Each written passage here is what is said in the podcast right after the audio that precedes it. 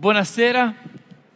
Buonasera, boa noite, é muito gostoso estar aqui com vocês, de volta aqui na, na Pibipenha, na, na ponte, aqui no encontro de noite. Pudemos visitar o Brasil como família, ano passado eu, a Sara, o Pietro e o Mateu, ah, mas dessa vez vim eu só para uma viagem mais curta ah, ah, e trago um grande abraço deles e um grande, em italiano a gente fala um saluto, na nossa igreja também, um saluto para vocês, é importante salutar-se. Né? E falando nisso, a gente teve a, a gente recebe pessoas que vêm estudar em Roma e também ah, tem a tristeza de deixar eles embora, mas a gente vê um modo de abençoar e de mandar pessoas para outros lugares. É, uma delas é a Isabelle, que está aqui com a gente, passou ah, meio ano mais ou menos com a gente, né, lá em Roma. Ah, duas, três semanas atrás, no quatro, não lembro quanto foi, oramos para ela para abençoar o retorno dela ao Brasil. Estou feliz de vê-la aqui, servindo já inserida. É muito legal ah, viver isso. Como o, o Victor falou, eu vim por causa desse nascimento desse outro filho, né? Esse livro em que eu conto a minha história, os meus medos e até as atrapalhadas de quando eu virei pai. Algumas transições de vida são fáceis, né? É, ser promovido, ganhar na loteria, nunca aconteceu comigo, mas imagino que seja fácil. Mas outras, quando eu me tornei pai, eu percebi ah, que eu não estava pronto. Eu tinha medo de novas responsabilidades, ah, dúvidas sobre se estava chegando cedo demais ressentimento de ter a minha esfera pessoal ser invadida por uma pessoinha, culpa de não ser o homem generoso que eu gostaria de ser, vergonha de sentir tudo isso. Eu me lembro quando eu estava ah, deitado no sofá de casa e eu peguei um manual para grávidas que a Sara estava lendo. Ah, tinha uma sessão que explicava como os pais podiam ajudar, que eu deixei para ler aqui naqueles últimos dias, sabe? Aí ah, é, eu vi ela subindo as escadas do prédio, estava ofegando, abri a porta do apartamento e falei: O que, que você está fazendo? Ela falou: Não aguento mais. Ouvi falar que subir as escadas ajuda a acelerar a chegada do parto. Aí eu falei: Ah, é? Quantos andares você já fez? Ela falou: 33. Eu falei: 33? Ela é. Você queria me dizer alguma coisa? Eu falei: Estava lendo esse, esse manual aqui, a parte para os pais, mas é muito difícil. Não sei se vou conseguir lembrar de tudo isso. A Sara me olhou nos olhos e falou: Você está reclamando da tua parte e da minha? Eu falei, desculpa, não quis dizer. E ela falou, porque quiser trocar, eu topo. Né? Não chatear a própria esposa é a tarefa número um de um marido. Parece fácil. Ela precisa de suporte, ainda mais quando vira mãe. Mas nós, homens, temos uma capacidade incrível de sermos insensíveis e estragar tudo. Não é verdade? Eu consigo ser presente e ausente ao mesmo tempo. É um superpoder. Hoje eu queria falar do tema Deus ama famílias imperfeitas. Deus ama famílias imperfeitas. Antes de entrar aqui na, e abrir a, a, Bíblia, um pouco as histórias que eu queria ver a, da palavra, queria só colocar alguns slides aqui, porque a gente não chega nesse tema da família, da paternidade, da maternidade, casamento e tudo aquilo, uh, com uma, uma folha branca. A gente uh, recebe modelos culturais, familiares, a nossa personalidade. Então, colocar um slide aqui para a gente, para a gente ver isso. O próximo slide. Obrigado, a Bia está me ajudando com os slides. Aqui eu coloquei algumas imagens. Tem aquele casal ali ah, no café da manhã sorridente, é uma propaganda da Itália, uma propaganda de biscoito. Sabe aquela coisa idealizada, a família sempre perfeita, linda, a criancinha bebendo leite? Não existe, né? mas a gente recebe. Aí à esquerda tem o, os incríveis, você lembra daquele filme, o pai super-herói. E a mãe ali é uma mãe elástica, que tem que esticar para cá, para lá e tentar fazer tudo. Aí à direita em cima tem o pai que leva a filha para o McDonald's. Uma vez a, Sara estava viajando por trabalho e levei meus filhos para o McDonald's no sábado, achando que estava fazendo bem, né? Aí eu cheguei lá e tinha a propaganda do McDonald's, mostrava um pai levando os filhos para o McDonald's. Eu falei, puxa, aqui estou seu estereótipo, estou fazendo o que eles querem aqui. Tem isso. Tem outro filme ali no meio, é a história de um rapaz ah, muito maturo que se apaixona por uma moça ah, muito responsável e ele resolve adotar aquele menininho para mostrar para ela que ele é responsável também. Não é uma boa ideia também essa. São modelos de história que a gente recebe, não é? Próximo slide também fala dos nossos modelos uh, familiares, porque nós uh, herdamos uh, modelos familiares, exemplos, o que, que significa ser homem, ser mulher, ser adulto, como viver, temos que lidar com isso. E o próximo também eu coloquei alguns medos também, medos que todos nós podemos ter. Eu pensei ali até na parte da, ah, da paternidade, ali pensando até na ah, isso. Por exemplo, medo de não estar pronto, medo ah, de abraçar novas responsabilidades, de atrapalhar o meu crescimento profissional e pessoal, sabe, pensar na carreira, puxa, agora eu tenho que me dedicar para isso aqui. Medo de perder a intimidade no casamento, pode ser um grande medo dos homens. Não conseguir prover, estragar o filho. Quando meu nosso segundo filho tinha um mês, sabe aqueles cangurus que você coloca assim, né? Eu fui pôr ele aqui e ele passou entre eu e o canguru e caiu no chão. Pá! Um mês. Eu fui correndo para o pronto-socorro. Eu falei, puxa, que eu estraguei meu filho. Não tinha acontecido nada, ainda bem. Era um tapete em casa meio grosso, ainda bem, mas pode acontecer, né? Que bobeada, né? Ah, medo de se sentir sobrecarregado, de perder a juventude e a, a vitalidade de não proteger, uh, protegê-los do nosso mundo, onde a tecnologia e as mensagens vão chegando em casa. Né? Uh, medo de mudar de ideia, medo de reproduzir modelos familiares não saudáveis. Eu queria abrir agora a Bíblia pensando nessa vida real, não naquela coisa idealizada né, das propagandas, mas como a gente vive isso, porque somos famílias imperfeitas, mas Deus ama famílias imperfeitas.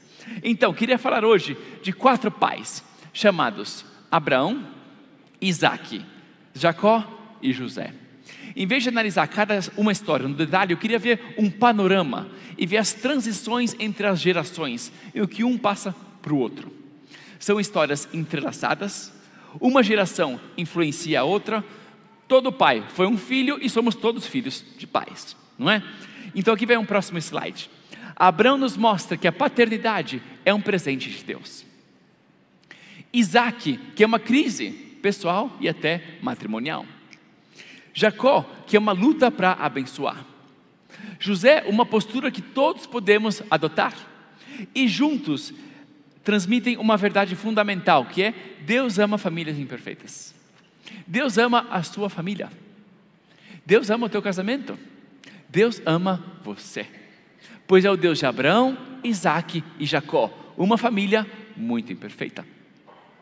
Isso nos ajuda a nos ver com maior graça, a sermos filhos mais compreensivos, maridos e esposas que se apoiam e se perdoam, e famílias que emanam o perfume de Cristo que se mostra forte nas nossas fraquezas. Nós cremos no Deus de Abraão, Isaac e Jacó. Vamos ver então a um pouco começar com Abraão. Abraão nos mostra uma verdade que conhecemos, mas que temos que relembrar sempre: que uma nova vida é um presente de Deus.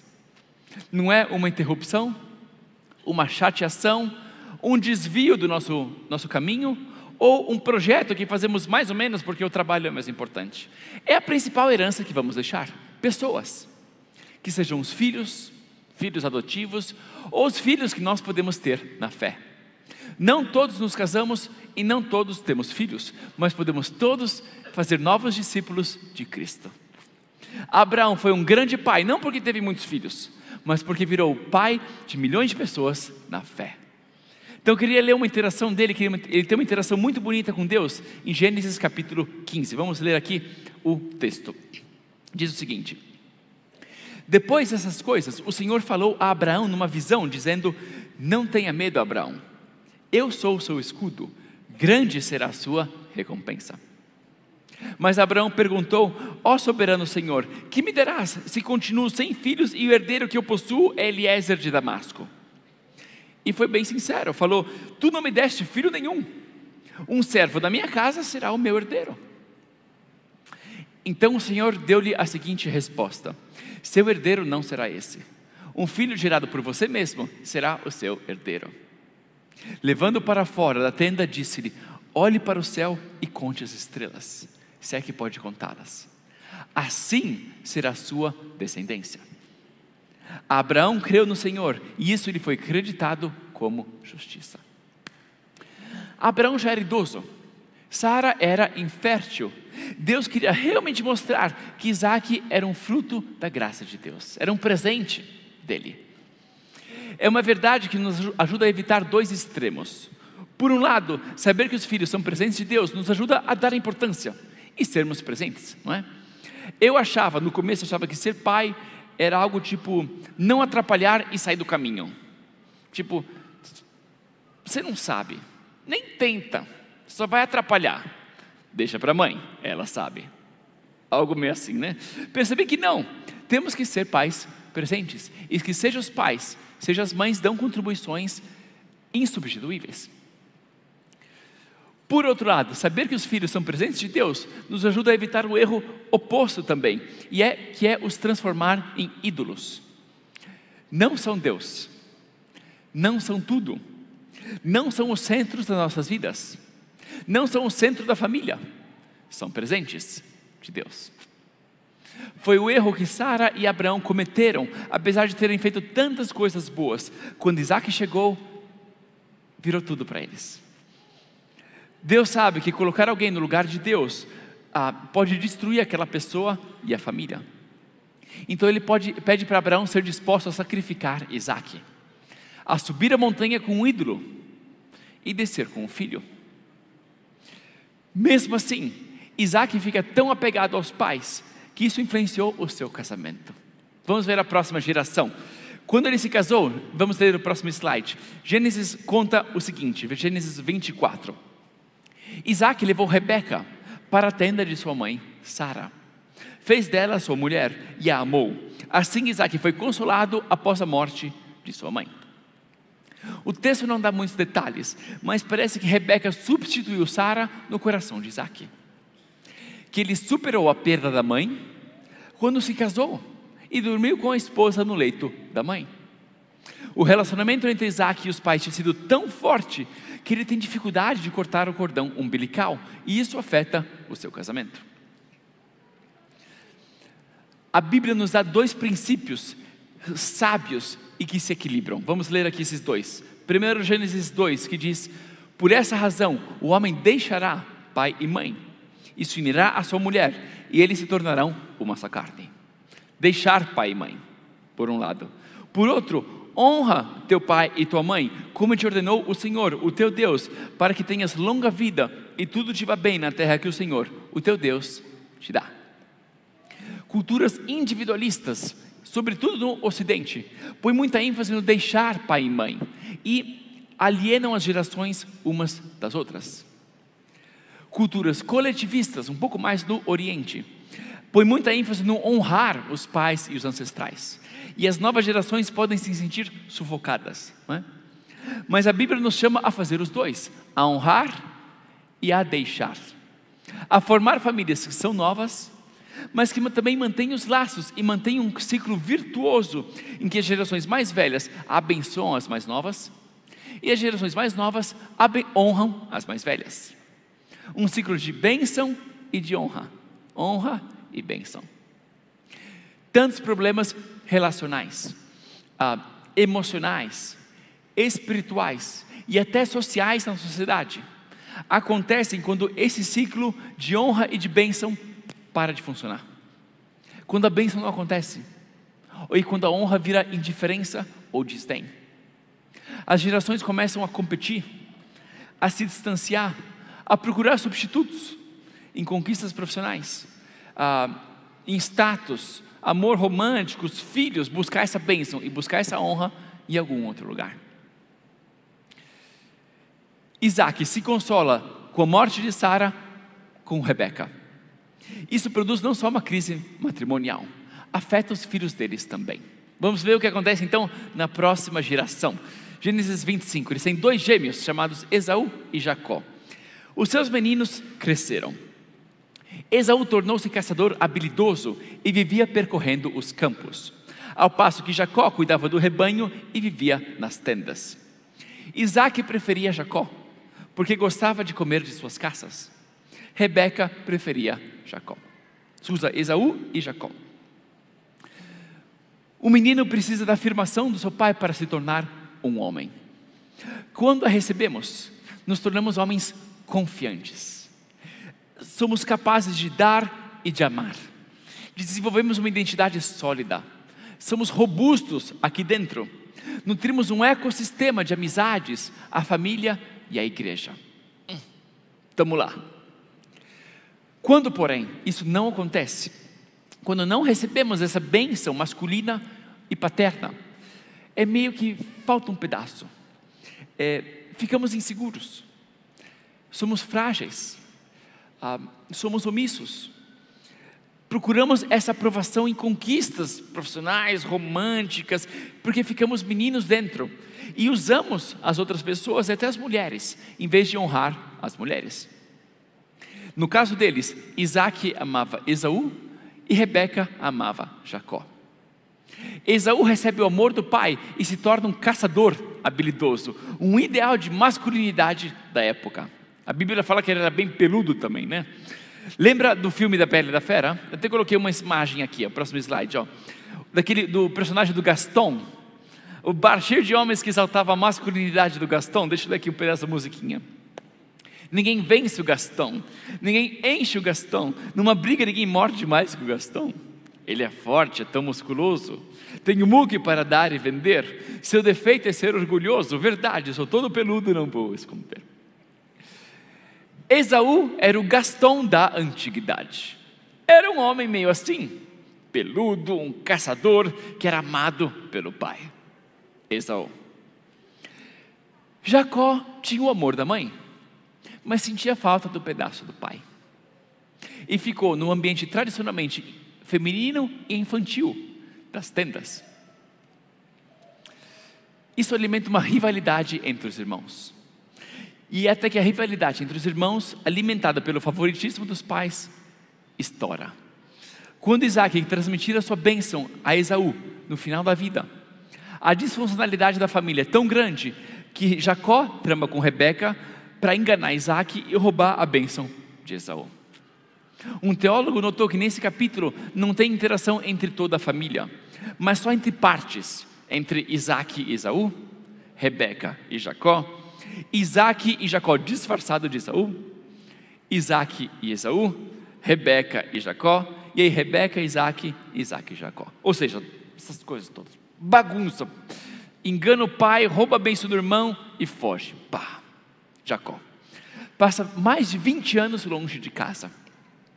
20 anos para tentar fugir desse passado, tentar deixar tudo isso para trás. Ele muda para um outro país e, e, e, faz um novo começo. Uma, história que parece começar muito bem. Ele se apaixona, conhece uma moça bonita chamada Raquel, trabalha sete anos pela mãe dela, finalmente chega o casamento deles. Porém, as dinâmicas familiares não resolvidas da família de origem reaparecem no casamento de Jacó, onde uma guerra civil entre irmãos se transmuta em uma guerra civil entre irmãs que disputam pelo amor de Jacó. Ele ama Raquel, mas Lia, a irmã, consegue ter filhos e espera que os filhos a aproximem a Jacó. Vamos ler então o que acontece ali entre essas irmãs, as esposas de Jacó. Quando o Senhor viu que Lia era desprezada, concedeu-lhe filhos. Raquel, porém, era estéril. Lia engravidou, deu à luz um filho e deu-lhe o nome de Ruben, pois dizia: O Senhor viu a minha infelicidade. Agora, certamente o meu marido me amará. Lia engravidou de novo, e quando deu à luz outro filho, disse: Porque o Senhor viu que eu sou desprezada, deu-me este também. Pelo que o chamou Simeão. De novo engravidou e quando deu à luz mais um filho, disse: Agora, finalmente meu marido se apegará a mim, porque já lhe dei três filhos. Por isso deu-lhe o nome de Levi, que é um jogo de palavras ali no hebraico que rima com conectar-se, com apegar-se. E aí tem a reação da, da Raquel, né? A Raquel, acontece isso com ela. Quando Raquel viu que não dava filhos a Jacó, teve inveja de sua irmã. Por isso disse a Jacó: Dê-me filhos ou morrerei. Jacó ficou irritado e disse: Por acaso estou no lugar de Deus que a impediu de ter filhos? Então ela respondeu: Aqui está Bila, minha serva. Deite-se com ela para que tenha filhos em meu lugar, e por meio dela eu também possa formar uma família. Uma ideia louca. Por isso ela deu a Jacó sua serva Bila por mulher. Ele deitou-se com ela, Bila engravidou e deu-lhe um filho. Então Raquel disse: Deus me fez justiça, ouviu meu clamor e me deu um filho. Por isso lhe deu o nome de Dan. Bila, serva de Raquel, engravidou novamente e deu a Jacó o segundo filho. Então disse Raquel: Tive grande luta com a minha irmã e venci. Pelo que chamou Naftali. São capítulos dramáticos, não é verdade? Em que as irmãs disputam pelo amor de Jacó e transmitem essa tensão aos filhos. Qual que é o seu nome? Eu sou Ruben, porque a minha mãe esperava que o meu nascimento arrumaria o seu casamento. Ou eu sou Levi, que no hebraico rima com conectar-se, porque minha mãe queria se reconectar ao meu pai quando eu nasci. Me chamo Naftali, pois a chefe da minha mãe estava disputando com a sua irmã e achou que venceu quando eu nasci. As mães transmitem essa rivalidade aos filhos. E quando Raquel consegue finalmente ter um filho dela, José vira o preferido de Jacó e a coisa estoura de novo. Os irmãos ficam com ciúmes e vendem Jacó, e José como escravo. Não é uma tradição que acontece do nada. É fruto de tensões acumuladas por gerações, né? Casamentos desequilibrados, pesos transmitidos aos filhos, rivalidade entre os filhos, disfuncionalidade transmitidas às próximas gerações. É uma das razões porque é difícil ser pai, ser mãe, ser marido, ser mulher, ser humano porque não começamos do nada, herdamos dinâmicas, valores, muitas virtudes, mas também pecados, e ah, chegamos no meio de uma história que já está acontecendo. E se nos casamos, nos unimos a uma história que a gente vai descobrindo aos poucos também, não é? A boa notícia é que Jacó consegue abençoar os filhos. Ele consegue. São capítulos lindos em que ele tem palavras para cada um. Deixa eu ler uma dessas bênçãos, o que ele diz para os filhos de José. Vamos ler aqui, Gênesis 48, diz o seguinte: E abençoou a José, dizendo que o Deus a quem serviram meus pais, Abraão e Isaac, o Deus que tem sido o meu pastor em toda a minha vida até o dia de hoje, o anjo que me redimiu de todo o mal, abençoe estes meninos. Sejam eles chamados pelo meu nome, Jacó, Israel e pelos nomes de meus pais, Abraão e Isaac, e cresçam muito na terra. Bonito, né? É a boa notícia, ele consegue, transmite a sua bênção aos filhos e aos netos. A má notícia é que isso acontece bem tarde, quando eles já, já eram adultos e pais. Na fase crucial em que mais precisavam, quando eram crianças, Jacó está perdido, a cabeça dele está em outra. As esposas dão nomes aos filhos, sozinhas, sem a participação de Jacó. Em nenhum momento ele senta todo mundo e fala: gente, a nossa família não está bem, vamos ajustar, vamos procurar ajuda. As interações mais significativas naqueles capítulos, na verdade, são com o sogro. Ele não tinha recebido a bênção do seu pai, então fica preso em disputas do mundo masculino e do trabalho. É alienado em casa e não transmite a sua bênção aos filhos. Em vez de ser uma fortaleza para os filhos, ele está em outra, buscando a sua segurança no trabalho e, e na aprovação de outros homens. Né? É uma luta transmitir essa bênção. Muitas vezes passamos a vida inteira tentando obtê-la para nós, em vez, em vez de estarmos lá para oferecer ela aos outros. Jacó consegue abençoar os filhos no finalzinho mostra que é possível, mas que é uma luta também. E isso é uma boa notícia. Porque se é uma luta para você, saiba que é normal. Não é fácil abençoar, não é mesmo? Não é mesmo? E se foi uma luta para o seu pai, para sua mãe, para um avô ou alguém importante na sua vida, entender que é uma luta nos ajuda a olhar com um pouco mais de compaixão, de compreensão e até de perdão. Né? Somos seres humanos. Nenhuma família é perfeita, nem mesmo a família de Abraão, Isaac e Jacó. Abençoar e sermos abençoados é uma luta. Restaurar o ciclo de bênção e honra na família não é fácil. Mas Deus ama famílias imperfeitas. Deus ama a sua família. Deus ama os seus pais. Deus ama o seu casamento. Deus te ama. Nós cremos no Deus de Abraão, Isaac e Jacó. Não olha só para as falhas, olha para o arco de redenção que Deus cumpriu também. A fidelidade de Deus que triunfa sobre as fraquezas humanas. Os propósitos de Deus que usam até os erros humanos.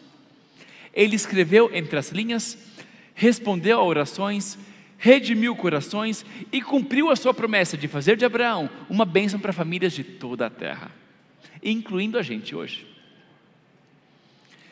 Se você é imperfeito, se tem um casamento imperfeito, se cresceu em uma família imperfeita, você está no lugar certo. Você é o tipo de pessoa que Deus busca, não apesar da sua família, mas por causa da tua família. Você é a matéria-prima que Deus usa. Deus é um esperto em histórias complicadas e em segundas chances. Deus ama você. Deus quer você não a sua versão ideal que um dia vai tentar chegar, mas quem você é hoje, agora, com a herança que você recebeu. Eles são imperfeitos, mas com a ajuda de Deus conseguem. Abraão exagera, mas descobre que Isaac é um presente de Deus. Isaac tenta abençoar, mesmo que de modo parcial. Jacó consegue no final. E José, vamos ver José. José nos mostra que é uma postura que todos podemos adotar. Anos depois, quando os filhos, os irmãos reaparecem no Egito, José tem dificuldade de perdoar os irmãos.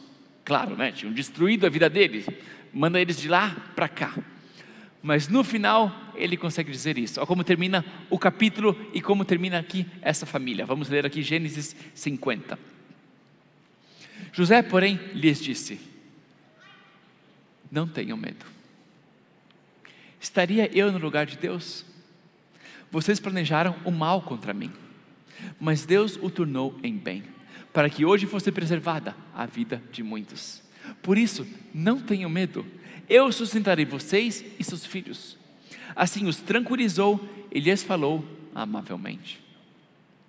José perdoa os irmãos, reconhece o mal que fizeram, mas também o bem que Deus fez fala ao coração deles, tranquiliza eles e adota uma postura paterna que abençoa até os irmãos e os sobrinhos. Mostra que é uma postura que todos podemos ter, nutrir o ciclo de bênção e de honra aonde formos, dentro da família e fora da família. A paternidade é um presente de Deus, uma crise, uma luta para abençoar e uma postura que todos podemos adotar. Para concluir, então, queria falar de três verbos que nos ajudam a responder a tudo isso. É um próximo slide. Os verbos são entender, receber e transmitir. Temos que fazer o possível para tentar entender a nossa história, entender a herança emocional e espiritual que recebemos das nossas famílias, não é? podemos ativar esse processo de reflexão em vários momentos da vida. Para mim, aconteceu quando eu virei pai e percebi que eu não estava pronto. Eu podia dar de comer, pôr para dormir e levar para o parquinho. Mas a parte mais humana, transmitir essa bênção como pai, ali eu queria melhorar. Né? Entender. O segundo verbo é receber. Receber de Cristo. E do corpo de Cristo também. O que talvez não recebemos ou recebemos em parte? Afirmação, bênção, ensino, sabedoria, fé, adoção. Uma vez eu estava no, entrei no elevador e tinha uma família estrangeira falando uma outra língua. Tentei entender que língua que era aquela, né? Não era o inglês, não era o espanhol, eles não tinham traços asiáticos ou africanos, não eram europeus também. Eu falei, o que, que é esse pessoal? Até que tinha a menininha, a menininha levantou os braços e falou, Abba. Aí eu falei, ah, eles são judeus, estão falando hebraico. E é essa palavra que Jesus nos deu para chamar o seu pai, Abba. Deixa eu ler aqui Romanos capítulo 8. Paulo escreve o seguinte: Pois vocês não receberam um espírito que os escravize para novamente temerem, mas receberam o espírito que os adota como filhos, por meio do qual clamamos: Abba, Pai. O próprio Espírito testemunha ao nosso espírito que somos filhos de Deus. Em Cristo não somos órfãos. Em Cristo nos tornamos filhos do Pai. Você não é órfão. Abandona a mentalidade de órfão. Você é um filho. Você é grande porque você tem um pai. Você é abençoado porque você tem um pai. Você pode abençoar, porque você tem um pai. Era o segredo dos maiores líderes da Bíblia. Não era tanto os seus dons ou conhecimento, era o relacionamento que eles tinham com o pai. Abraão vira um pai por fé, antes de realizar o seu sonho e de ter um filho. Jesus ouve: Você é meu filho amado, no seu batismo, e aquilo forma a base da sua identidade. Davi era o menor da família e tinha sido até esquecido pelo próprio pai, mas aprendeu a tranquilizar a sua alma em Deus e escreveu orações lindas que a gente lê e que alimenta a gente até hoje. Não é?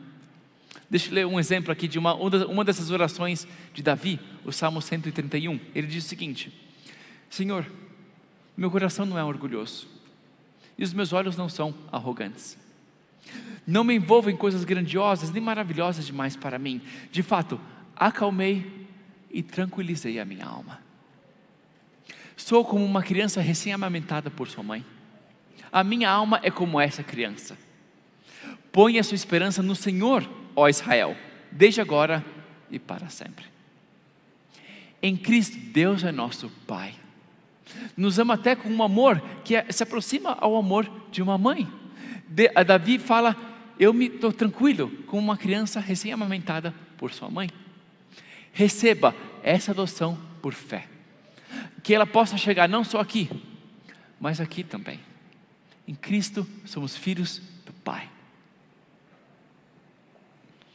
Entender, receber e aí transmitir temos que transmitir a bênção que recebemos de Deus para os filhos, para o cônjuge, para os pais, no trabalho, na igreja. Usar a nossa voz, o nosso toque, a nossa presença para afirmar, para curar, para ensinar, para erguer, para abençoar. É uma postura que todos podemos adotar.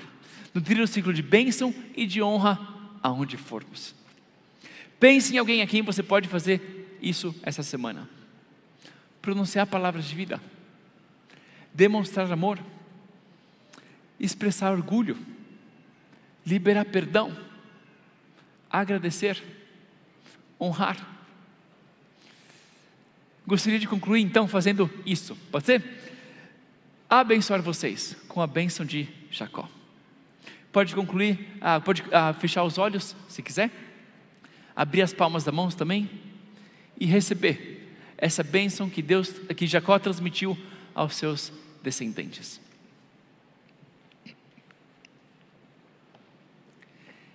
Que o Deus a quem serviram meus pais, Abraão e Isaac, o Deus que tem sido meu pastor em toda a minha vida até o dia de hoje, o anjo que me redimiu de todo o mal, abençoe esta congregação, abençoe essas famílias, abençoe estes pais, abençoe estas mães, abençoe estes filhos, abençoe estes filhos de Deus Sejam eles chamados pelo meu nome, Jacó, Israel, e pelos nomes de meus pais, Abraão e Isaac, e cresçam muito na terra. É a nossa oração hoje à noite, Senhor. Recebemos a, a nossa adoção por fé, graças, graças ao sacrifício de Jesus por nós. Enche-nos, Senhor, com seu Santo Espírito. Ensina a gente a chamar você, Senhor, de Pai, nosso Pai nós subimos, entramos eh, entre os seus braços, Senhor, como uma criança com a sua mãe, Senhor, como um filho com o seu pai. E adoramos, Senhor, o Deus de Abraão, Isaac e Jacó, um Deus de uma família imperfeita, Senhor, como a nossa. Queríamos, Senhor, sermos melhores, Senhor, recebemos coisas melhores e transmitir coisas melhores. Mas chegamos na tua presença, Senhor, assim como somos Receba-nos, Senhor. Abençoa as nossas famílias, Senhor. Redime as nossas famílias. Que a sua redenção, Senhor, que redimiu a história de Abraão, Isaac, Jacó e José, possa atuar na nossa casa também. É no nome do Pai, do Filho e do Espírito Santo que a gente ora. Amém.